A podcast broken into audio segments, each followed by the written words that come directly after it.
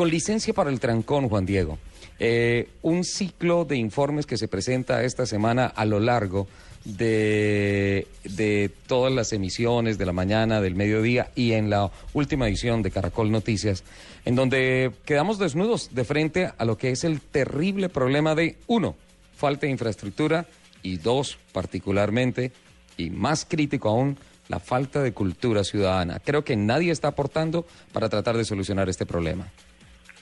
Sí, yo creo que es, eh, en, últimas, lo que estábamos buscando con esta serie de informes que obedece a una sección nueva en el noticiero que se llama Noticias Caracol de tu es mostrar los problemas que verdaderamente tocan el día a día de la gente. Y uno de esos, no solamente en Bogotá, donde la cuestión hoy por hoy es crítica en materia de movilidad, sino en otras ciudades del país, pues está llegando a un punto en el que no hay retorno. Y en Bogotá la cuestión es gravísima, adicionada por unas autoridades incompetentes que a lo largo de los últimos gobiernos han sumido a la ciudad en un rezago vial impresionante, donde no se construye una gran avenida desde hace 20 años, donde por eh, negligencia o cuestiones políticas la ciudad está hoy sin medios de transporte público realmente que respondan a la demanda. Y obviamente la gente tiene derecho a comprar carro y a transitar por las vías, pero pero pues no lo puede hacer. Los trancones hoy son monumentales y lo peor de todo es que esto tiende a, empeorar. Y es una bomba de tiempo la cuestión de movilidad eh, y eso genera además una serie de problemas inmensos. La gente puede estar demorando y, eso fue lo que mostramos en el informe. Tarda movilizándose de la oficina a la casa y de la casa a la oficina únicamente en ese recorrido, porque usted sabe, uno se mueve en la ciudad muchas otras diligencias y vueltas más, puede estar tardando tres horas diarias. Imagínense lo que eso significa, además de un problema psicológico, los problemas de intolerancia. Hicimos una prueba, hicimos de hecho una prueba para mostrar qué pasa con la gente que involuntariamente, obviamente se vara en la vía, por la razón que sea, bueno, hay, carros que ya deberían estar por fuera de circulación, ya deberían estar chatarrizados y eso también hace parte de la negligencia de las autoridades, pero, pero en algunos casos usted se vara por la razón que sea, se pincha en una vía. Hicimos ese experimento y resulta que en dos minutos, tres minutos que este conductor dura obstaculizando la vía, ustedes no se imaginen lo que le decían los conductores que pasaban por el lado y se sentían en medio de la neurosis diaria, pues súper aburridos, desesperados y le gritaban de todo este pobre señor que le tocó aguantar tres minutos que le recordaran a su mamá constantemente cada segundo. Eso era una cosa impresionante y eso desencadena también otra serie de muchísimos problemas eh, psicológicos, mentales. La gente podría aprovechar mucho mejor el tiempo y la verdad es que vemos que las autoridades hoy por hoy no hacen mayor cosa por solucionar el problema. Sí, eso es una desgracia porque es que tres horas al día es el 40% del tiempo laboral de la gente. Por tanto, el tiempo productivo está, está desaprovechándose o está perdiéndose en medio del trancón de la ciudad. Otra cosa, después de ese, de ese ejercicio en el que lamentablemente eh, en tres minutos recibieron toda clase de groserías, se hace uno un poco más complicado con peores resultados, que es tratar de volver otra vez a poner el carro en movimiento, poniendo las direccionales, y creo que en los tres minutos absolutamente nadie se dio el paso, Juan Diego.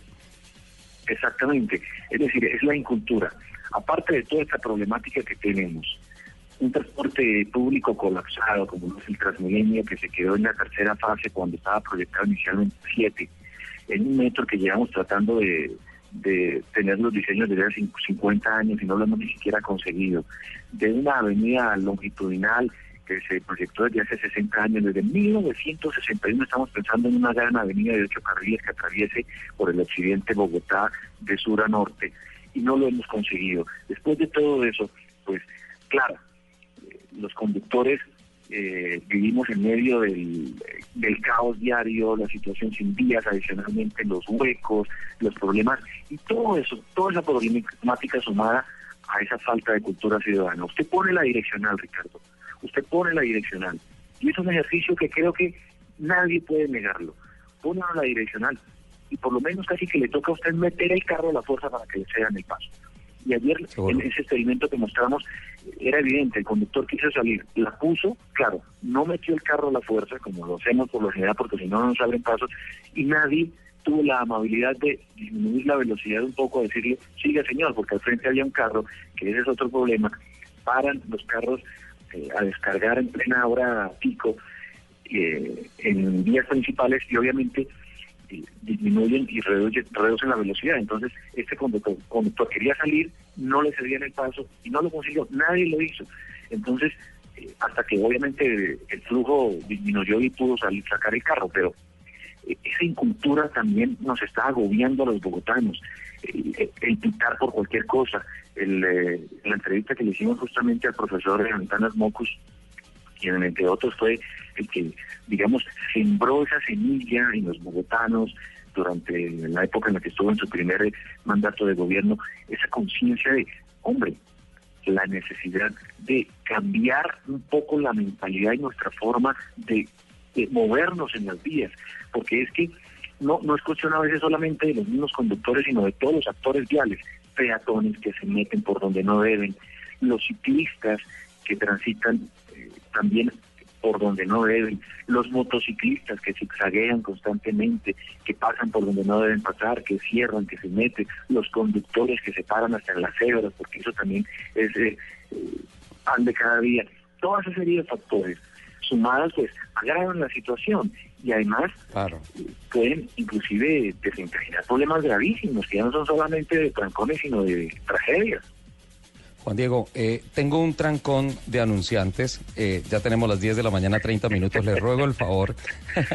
que por favor eh, nos acompañe un momentico en la línea mientras cumplimos con este corte de la media hora y continuamos porque el comentario que usted acaba de hacer nos lleva hacia el punto de las soluciones que pues la verdad, lo que yo vi en su charla con la Secretaría de Movilidad de Bogotá, más bien poco de eso. Vamos con unos mensajes y ya continuamos con licencia para el trancón con Juan Diego Alvira y con el análisis de la movilidad de Bogotá, que finalmente es el ejemplo para todas las ciudades del país. Ya regresamos.